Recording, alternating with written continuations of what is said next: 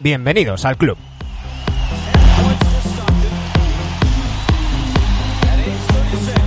Ya sabéis que tenemos una periodicidad variable y que siempre que surge alguna sorpresa nos, lo- nos aprovechamos y venimos de vuelta.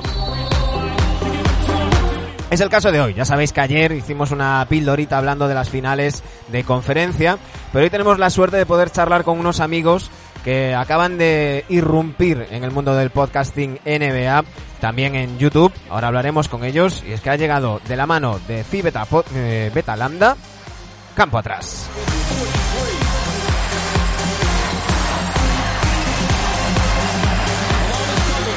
Así que hoy charlaremos con Miquel Bermejo y Antonio Ruiz.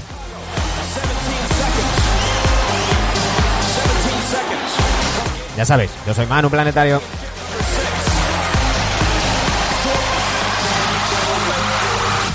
Aquí comienza el capítulo 271 de.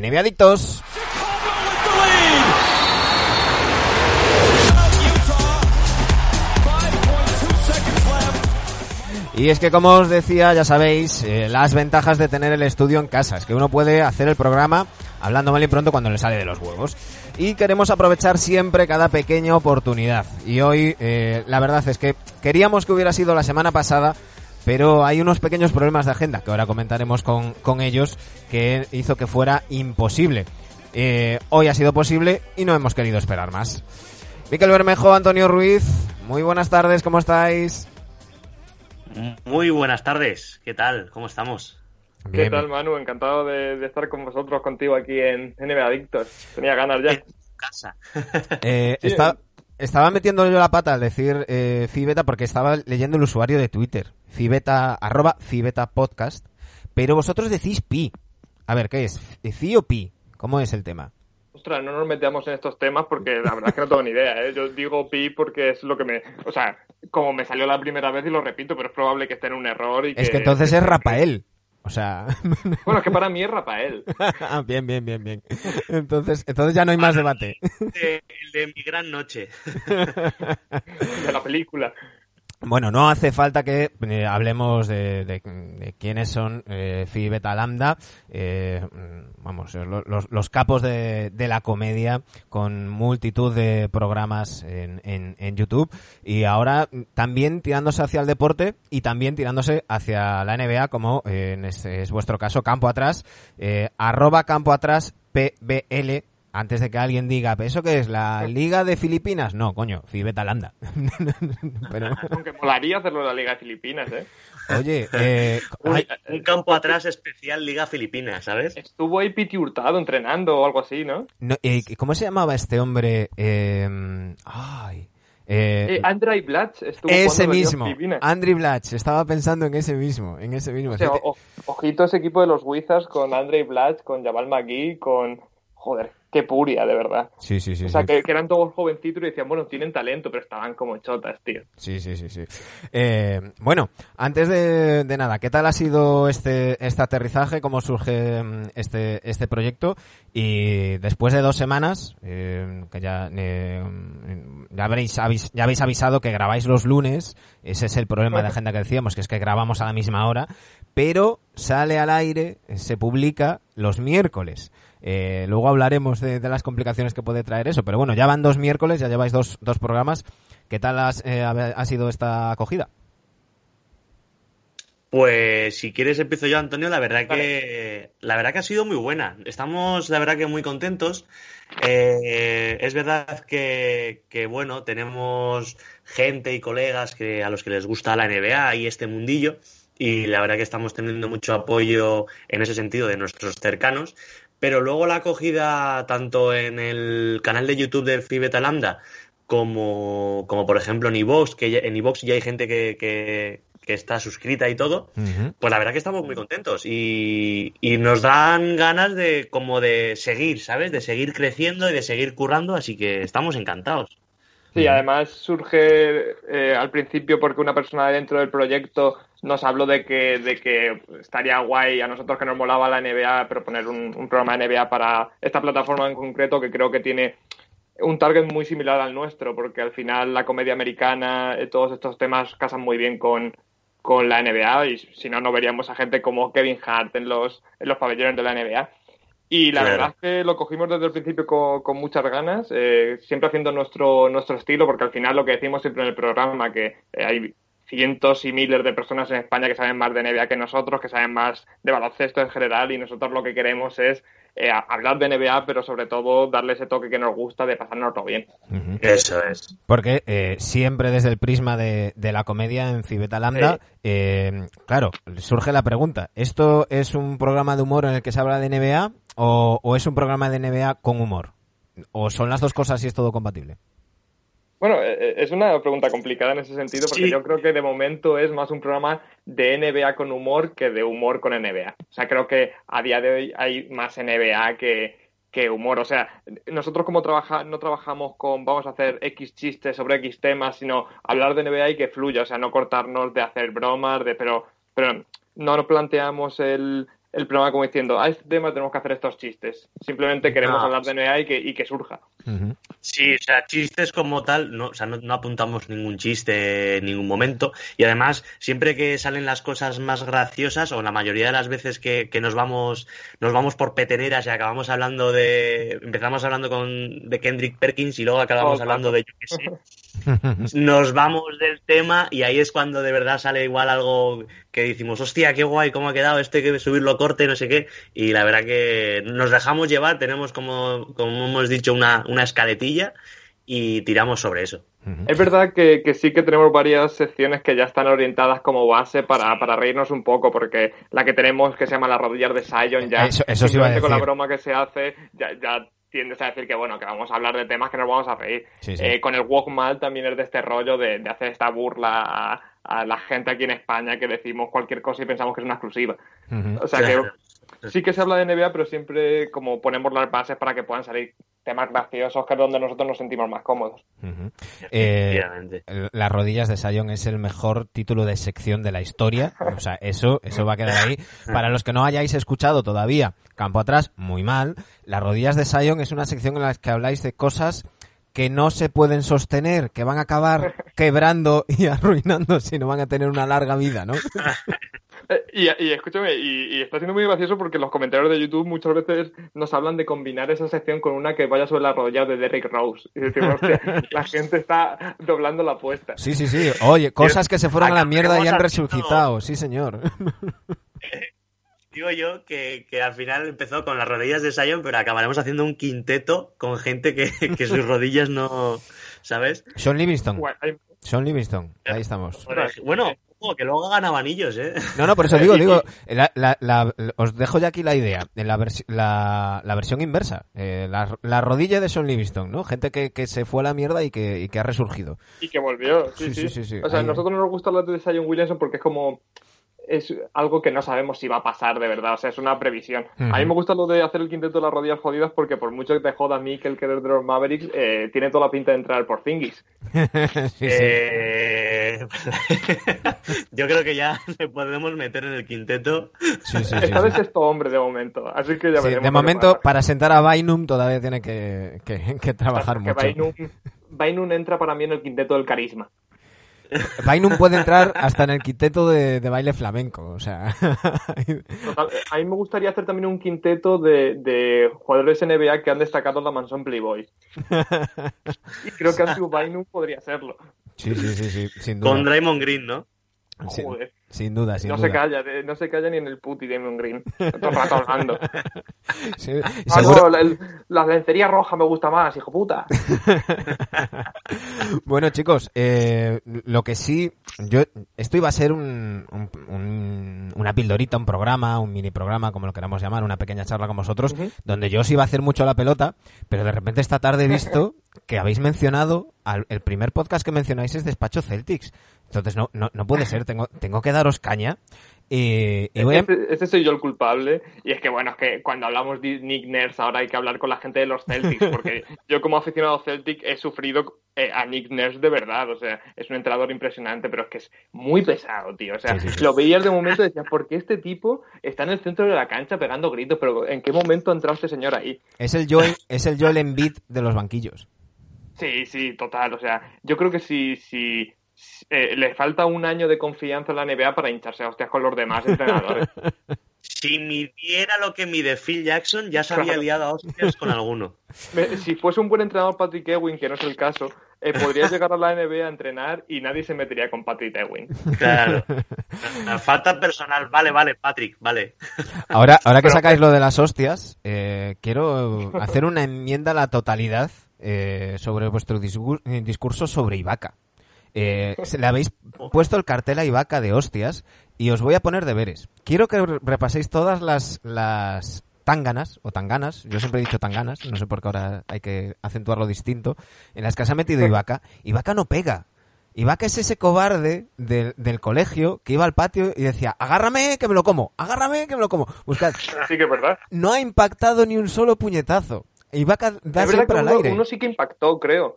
No recuerdo contra quién fue, pero sí que sí que fue cuando Ibaka dio un puñetazo de verdad. Pues... Normalmente siempre tiene razón que, que, eleva el puño, simplemente. Claro, claro. Yo creo que se lleva la fama de, de, de tipo duro y tal, y, y, los hay los hay bastante más calladitos, pero que las que las sueltan, ¿eh? Así que... El premio al cobarde, Mikel, yo no sé si tienes otro, pero de momento yo creo que esta temporada se lo lleva Brandon Ingram. Que no sé si recordáis la sí. pelea en la que le suelta un puñetazo a, a, Chris Paul. A Chris Paul, cierto, cierto. Es el más pequeño de la cancha y además eh, por la espalda fatal. Sí, Sí, sí, sí, Brandon Ingram, madre mía, vaya, vaya, vaya artista. Yo una vez hice lo de Brandon Ingram, ¿eh? tengo que decirlo. y, y, nada. Era con el más alto, eso sí. Yo era, yo era en ese momento Chris Paul y el otro era Brandon Ingram, pero yo le di, le di. Hombre, pero ahí tienes, ahí tienes una justificación para pegar por la espalda, que el tío te podría machacar, pero Ingram no la tiene porque le puede pegar a Chris Paul. Claro. claro. eh, lo que sí, voy a daros un poquito de caña y es que mmm, a vale. ver, se nota que, que, que, no manejáis mucho mucho presupuesto porque tenéis muchas secciones pero es que todas suenan igual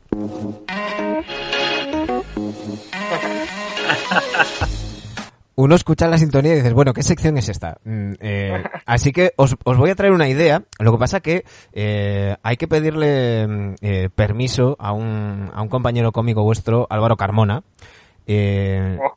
Oh. No sé si os, si os acordáis de The Flowers, ese, ese dúo que hizo con otro de los guionistas de, de Bonafuente, que tenía eh, dos canciones, una, la de Estoy en, eh, la de Huesca Capital Mundial, que, que es, es, todo, un, todo un temazo, y otra que yo he sacado este, estos cinco segundos que os va a valer, yo os dejo aquí la idea, no sé si legalmente será posible por tema de derechos o tal, pero para la sección de Bad Boy, soy un bad boy. Soy un bad boy. Ahí os lo dejo. Hombre, antes de nada, antes de meternos en materia de, de los, las que has propuesto, eh, que, quiero que sepa todo el mundo que no es un tema de eh, queremos romper tabúes, queremos eh, que todas las acciones tengan una sintonía, es por falta de tiempo y, y simplemente es por eso. Y, y también, también diré a mi favor que, que, soy autodidacta y estoy aprendiendo a editar. Entonces se junta la falta de tiempo con, con, la también falta de creatividad a la hora de editar. Pero, pero sí, tenemos, tenemos pendiente eso y, y la vamos, la vamos a petar. Bueno, yo, yo os dejo... Eh, diciéndolo con ese énfasis es imposible no esforzarse al menos. claro, claro. Yo os dejo, yo os dejo ahí la, la idea.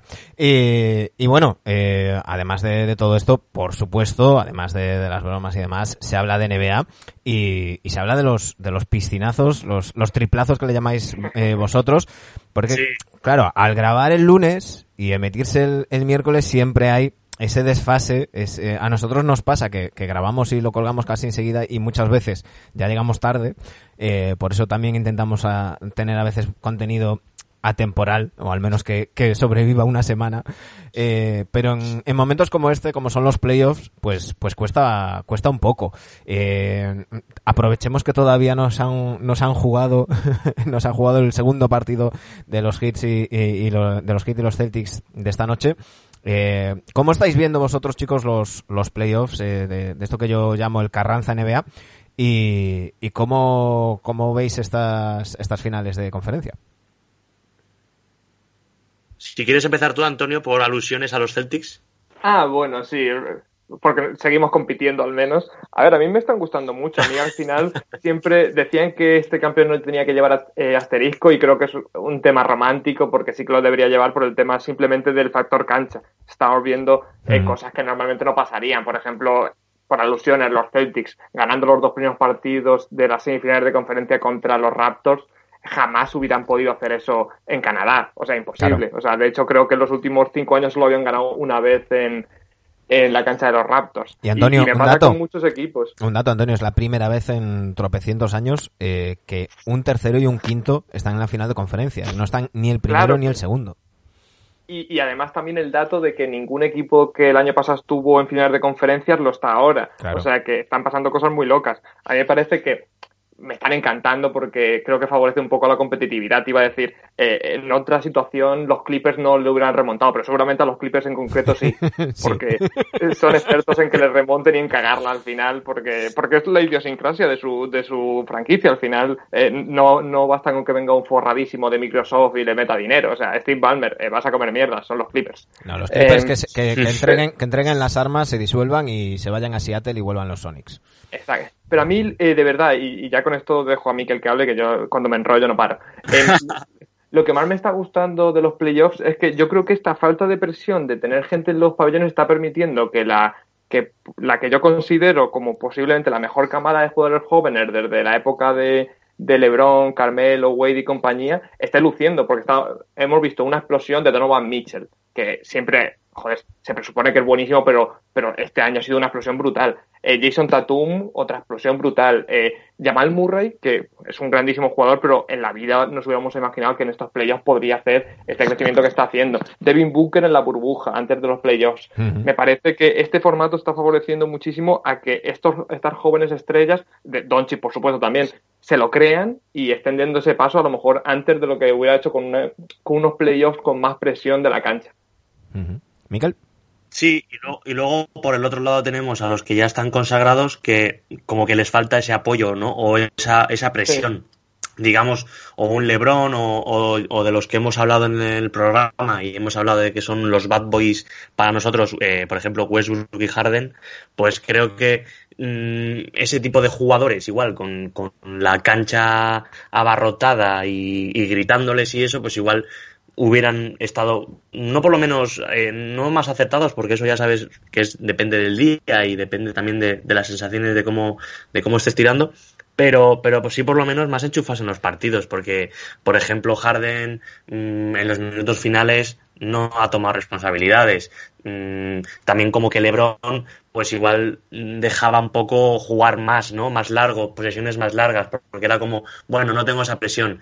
Y quizás si, si hubiéramos estado en, en, la, en el Staples, o yo que sé, o en cualquier estadio, pues yo creo que sí que hubieran tomado esa iniciativa, porque es lo que les mola, a estos es lo que les mola, que es la presión.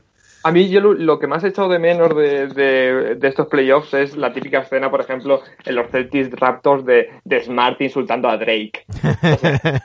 eso es lo que he hecho de menos, eh, eh jugadores NBA insultando a famosos. El aficionado indio de los de los de los Raptors ahí a pie de, a pie de canasta y, y, Creo que salió una imagen de Drake viendo el partido en su casa Sí, joder, ya ves. Y la, la, la, pantalla donde vio el partido era, era como un cine.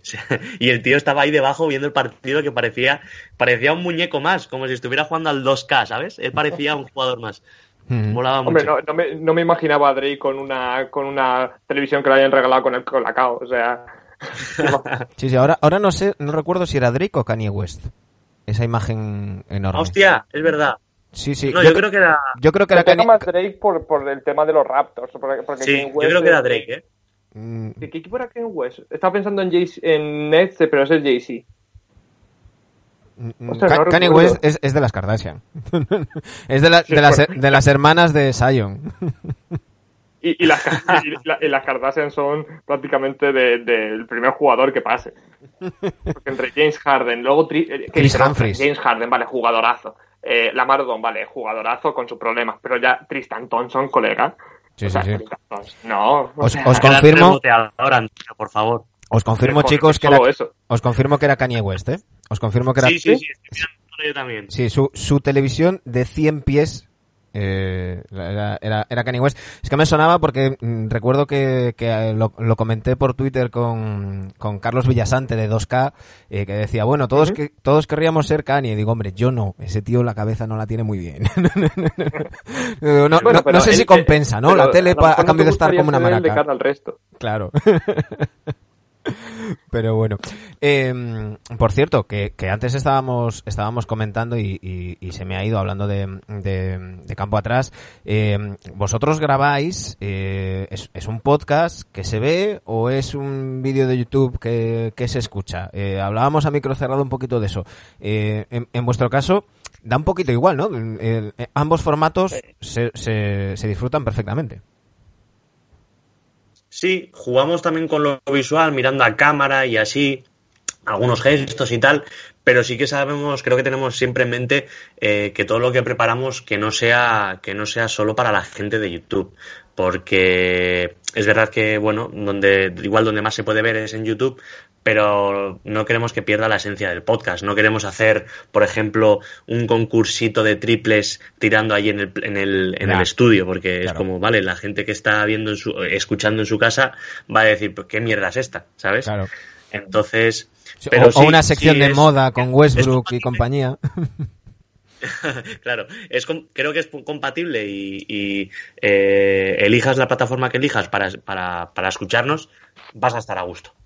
Sí, yo creo que claramente es un, un podcast que se puede ver, un programa de radio que se puede ver. O sea, si al final la única diferencia es que el estudio de, de Pibe Talanda está bastante guapo y, y, nosotros, pero al final eh, vernos el careto a nosotros tampoco es algo que marque la diferencia. Creía que habías dicho el estudio está bastante guapo y nosotros, ¿sabes? Sí, sí, es, y, sonó, nosotros... y, nosotros... también, también estamos bastante guapos. Hombre, pero si yo fuese el jugador franquicia de campo atrás, que eres tú, Mikel, claramente hubiera dicho eso, joder, porque... Pero yo soy un, un gregario, un jugador de equipo, yo soy PJ Tucker, joder. No, a ver, y si fuerais de Erticia, no os, no os harían vídeo.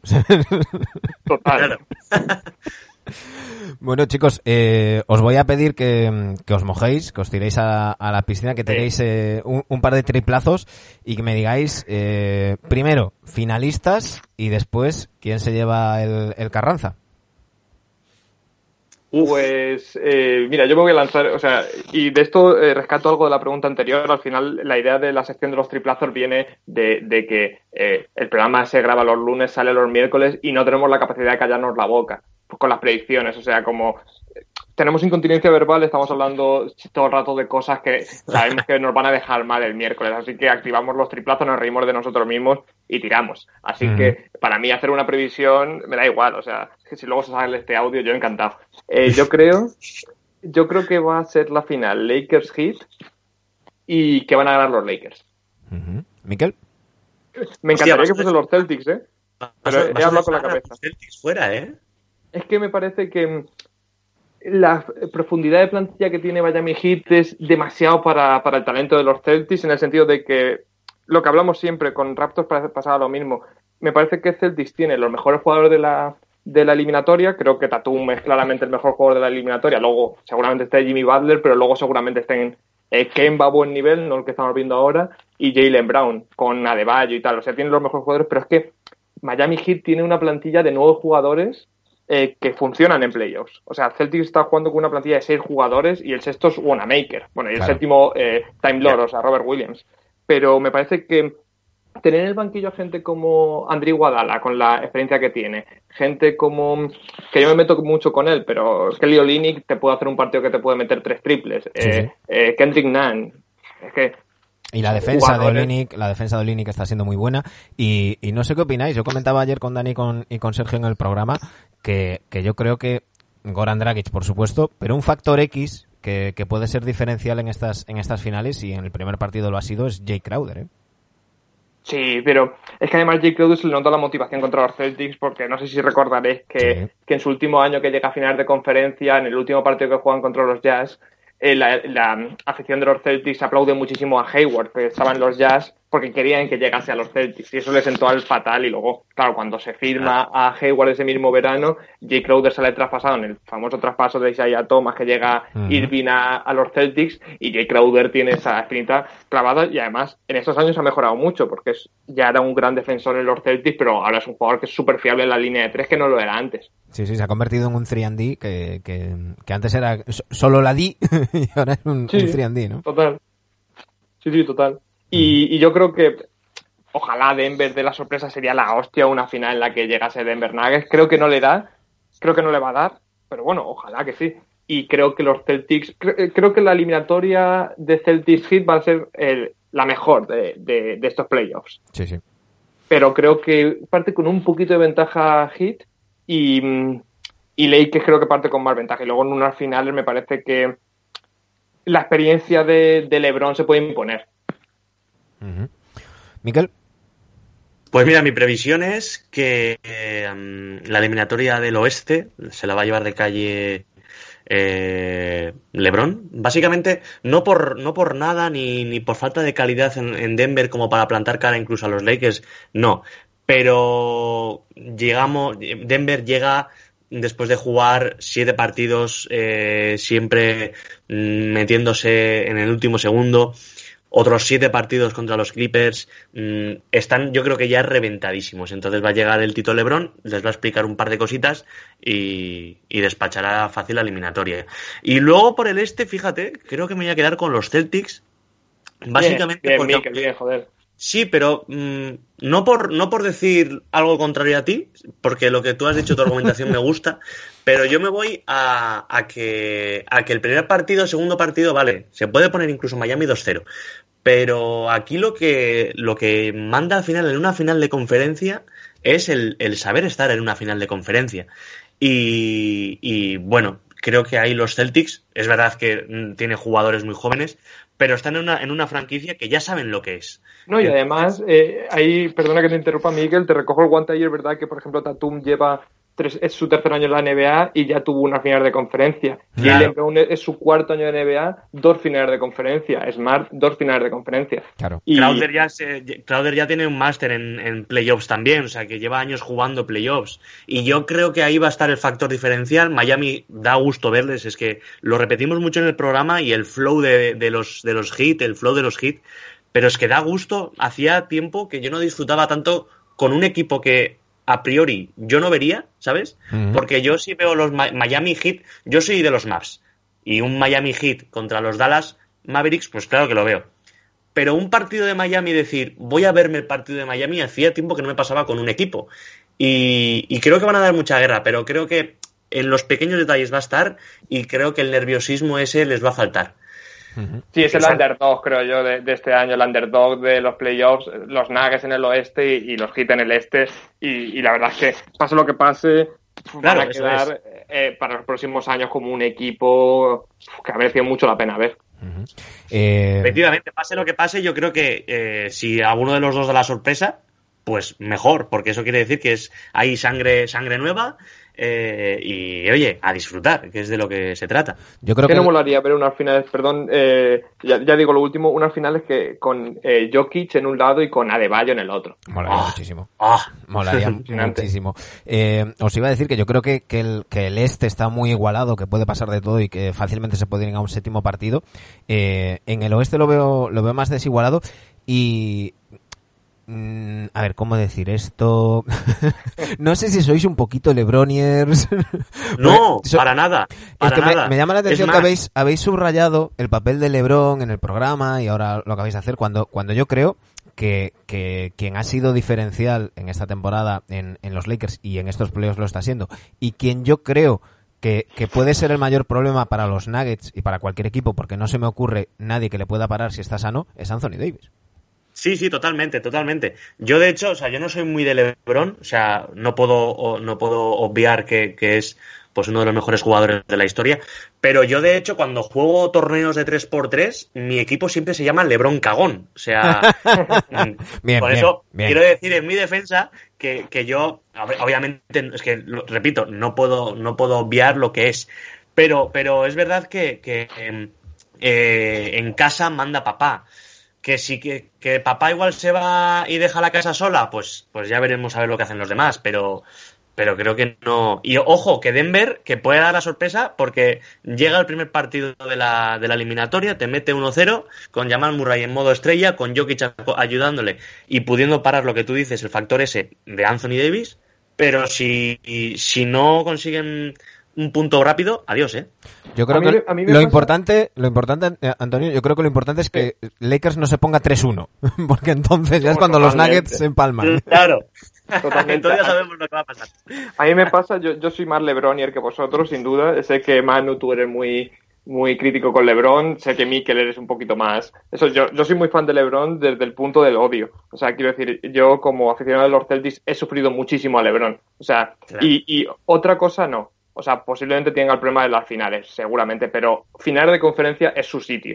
O sea, es donde LeBron James es el más peligroso del mundo. No, no, las finales de conferencia sí, luego, luego ya cuando llega a las finales no. Luego ya las finales, de las finales, pero, las finales es especialista en perderlas, pero y que se las ganen otros.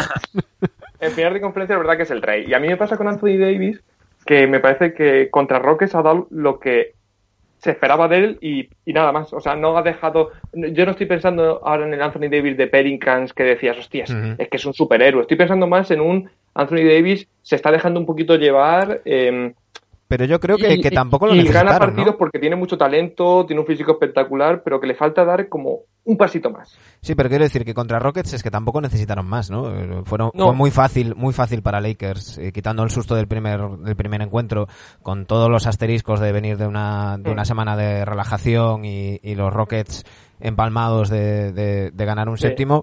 Eh, a partir del segundo, yo creo que fue todo muy fácil para, para los para los eh, para los Lakers. ¿Qué pasa con los Lakers eso? Que creo que de momento no, no han competido en playoffs eh, como están compitiendo el resto. Y hay que verlos ahora en una eliminatoria larga cómo funciona. Bueno, estaremos, estaremos pendientes. Eh, sé que, que, te iba a llamar Tony 13, pero lo de Tony 13, eh, subrayemos que es por porque te gusta mucho Steve Nash, ¿no? Y si es por el, por el número, ¿no? me, gusta el número y, fue uno de mis ídolos de la infancia, Steve Nash. O sea, que encantado con eso. Eh, solo, solo os voy a poner una pega más y es que no comparto con vosotros esa admiración a Chris Paul. Eh, yo, yo, creo que es uno de los jugadores más sobrevalorados de, de la historia de la NBA. Recordemos que solo tiene una final de conferencia y cuando se fue a los Rockets. ¿eh? Eh, Pero contemos con que ha jugado los Sí, sí, ha jugado, ha jugado en dos de las tres franquicias que no han pisado finales de, de, de conferencia. No, perdón, en sí, dos de las tres, los Hornets y, y los Clippers, que son dos de las tres franquicias que no han pisado eh, final de conferencia. Eh, como diría que Jiménez, casualidad, serendipia. A mí me pasa lo contrario. Creo que, creo que está muy infravalorado primero porque cae fatal y que no entiendo que caiga fatal. Es un tipo que, que siempre juega enfadado. Y, y por el tema de, de, los momentos decisivos. Quiero, pero quiero decir, por ejemplo, en, las, en el gran naufragio de los Clippers al final pasan contra los Spurs porque él juega como una auténtica superestrella. Eh, Lo que digo que eso, a mí me gusta él mucho, me parece que esta temporada ha hecho una temporada espectacular, pero creo que tampoco se puede comparar con otros bases que sí que han hecho historia en estos últimos años. Sí, sí. Yo creo, a ver, fuera, fuera hate, fuera hate, que a mí no me cae especialmente bien eh, Chris Paul, eh, es, es de esos jugadores que vemos muchas veces que tienen una gran capacidad de hacer números, pero que luego quizás el impacto en, en los resultados de, de, su equipo no es, no es tan grande. Eh, podremos seguir debatiendo y, y seguir eh, riéndonos en, en campo atrás, ya sabéis, arroba campo atrás PBL y en, a ver, esto lo tengo que mirar, tengo que mirar la chuleta. ¿Cómo es? Eh, Phi Beta Lambda Podcast Sport by Coppola.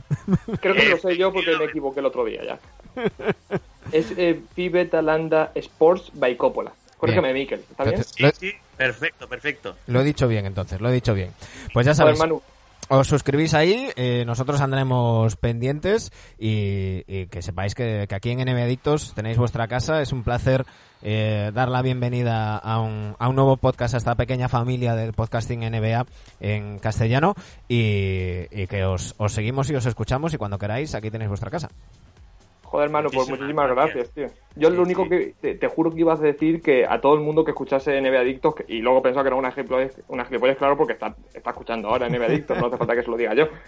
Pero, pero joder, eh, queda una pendiente en nuestra casa y, y, bueno, de momento nos vemos por Twitter. Sí, oye, no hagas, no hagas invitaciones porque yo tengo más cara que espalda y, y en cuanto se pueda y me planto, ¿eh? Sí, sí, sí, sí. Además, además haremos un especial de Chris Paul ese día. Coincide, además. Bien, bien, Podemos hacer un Chris, Chris Paul más LeBron James más Lonzo, más Lonzo Ball. Estaba pensando en hacer un quinteto de, jugadores claramente que son buenos, pero que hateamos. O sea que por, alguna razón nosotros no le vemos lo que ve el resto. Bien, bien. Pues trabajaremos sobre, trabajaremos sobre eso.